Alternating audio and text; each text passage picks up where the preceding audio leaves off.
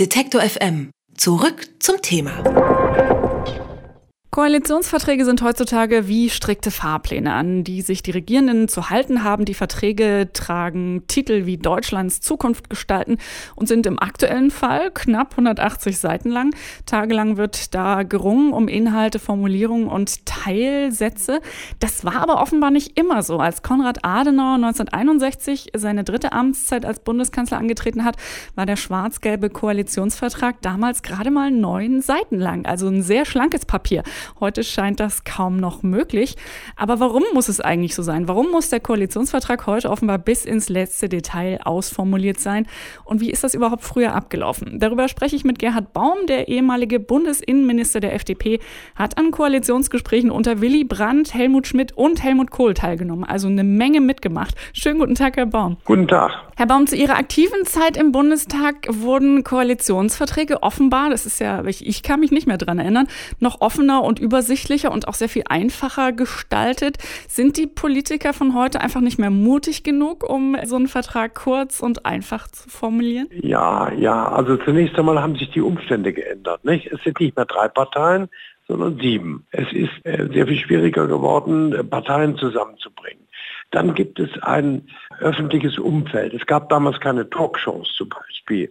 Es gab während der Koalitionsverhandlungen nicht diese Geschwätzigkeit, dass also Teile äh, der Koalitionsverhandlungen öffentlich verhandelt wurden unter Anteilnahme der Öffentlichkeit.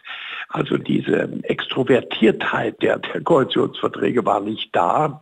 Und man war auch sich im Grunde einig, eine Koalition zu machen. Es kam dann auf die Modalitäten an. Und es gab also, wenn sich Parteien zusammengefunden haben, gab es schon eine Grundlage von Gemeinsamkeiten, auf der man aufbauen konnte. Also zum Beispiel in der Regierung Brandt-Scheel gab es die Deutschland- und Ostpolitik als Grundelement und die Reformbereitschaft. Mehr Demokratie wagen, hieß die erste Regierungserklärung. Und das sollte man auch nicht unterschätzen. Der Bundeskanzler und die Bundeskanzlerin geben ja eine Regierungserklärung ab. Nicht wahr? Das, die kann nicht die 180 Seiten vorlesen. Ich muss die Grundgedanken einer solchen Übereinkunft darstellen. Und das ist damals eben auch geschehen und hat sich auch eingeprägt mit solchen Worten. Bei Kohl war es die moralisch-geistige Wende, die dann doch so nicht kam, aber immerhin war das die Absicht. Also es war auch zwischen den Parteien dann letztlich mehr Vertrauen. Eine Legislaturperiode lebt ja aus sich heraus. Da kommen Dinge, die man gar nicht vorhersehen kann.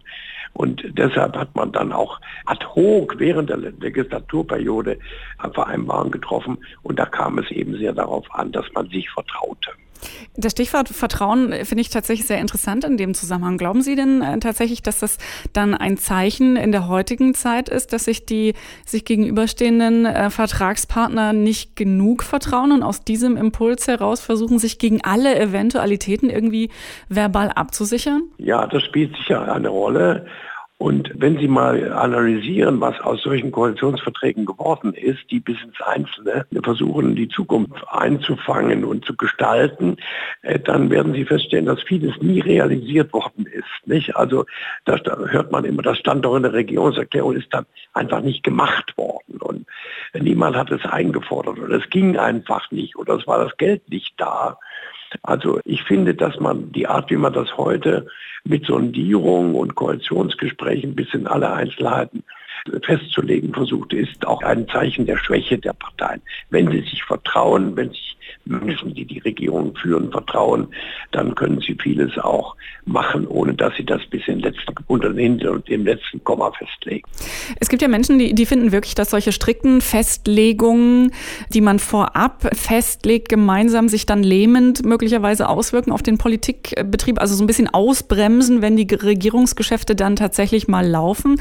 Ähm, würden Sie dem zustimmen? Ja, würde ich zustimmen. Und es ist auch Folgendes, äh, das sind jetzt alles, was wir ähm, auf dem Tisch haben, Momentaufnahmen aus der jetzigen Situation heraus formuliert.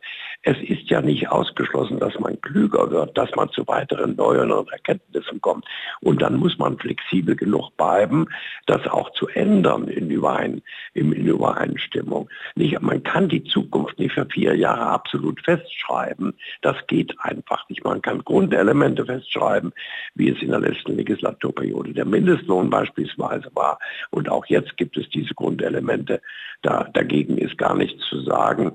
Aber ähm, in der Art, wie das bis ins Letzte ausformuliert wird, zeigt sich auch eine gewisse Ängstlichkeit und Mutlosigkeit vor der Zukunft. Was kann man denn dagegen unternehmen? Also ich glaube, Angst ist in unserer Zeit überhaupt kein guter Indikator für eine erfolgreiche Regierungsbildung. Nein, das Angst ist überhaupt nie. Angst ist ein äh, hinterhältiger Dämon in einer freien Gesellschaft. Angst hindert uns, mutige Entscheidungen zu treffen. Also wir sind im Übrigen ja doch ausgesetzt weltweiten Entwicklungen. Vieles können wir äh, gar nicht mehr national regeln. Denken Sie mal jetzt an die Situation an den Börsen. Das kommt von außen. Die Rolle der Finanzmärkte kommt von außen, ist schwer politisch einzufangen. Also Politik und Macht fallen vielfach heute auseinander. Und deshalb, man kann sagen, wie man sich europäisch verhalten will als deutsche Regierung. Das kann man schon machen. Man kann Eckpunkte der Außenpolitik formulieren. Aber es wird vieles passieren, was heute vollkommen unvorhersehbar ist. Und dann muss eben ein solches Bündnis zusammenhalten und in diesem Augenblick, wo es um Entscheidungen geht, auch Entscheidungen treffen, ohne dass die irgendwo aufgeschrieben sind. Glauben Sie denn, dass wir irgendwann auch wieder dahin zurückkommen, dass es einfacher wird, also dass man nicht so viele Runden drehen muss, um überhaupt äh, in Koalitionsverhandlungen zu gehen, dass man nicht so viel das Gefühl hat, aufschreiben zu müssen vorab in Verträgen, um überhaupt eine ich, gemeinsame ich weiß Regierung? Es nicht. Also im Grunde ist die Situation, das möchte ich nochmal sagen, ja total verändert, als es sieben Parteien gibt und jetzt Parteien miteinander koalieren müssen, die das gar nicht vorhaben, die erst zueinander finden müssen. Denken Sie Jamaika. Ich bedauere, dass Jamaika nicht zustande gekommen ist.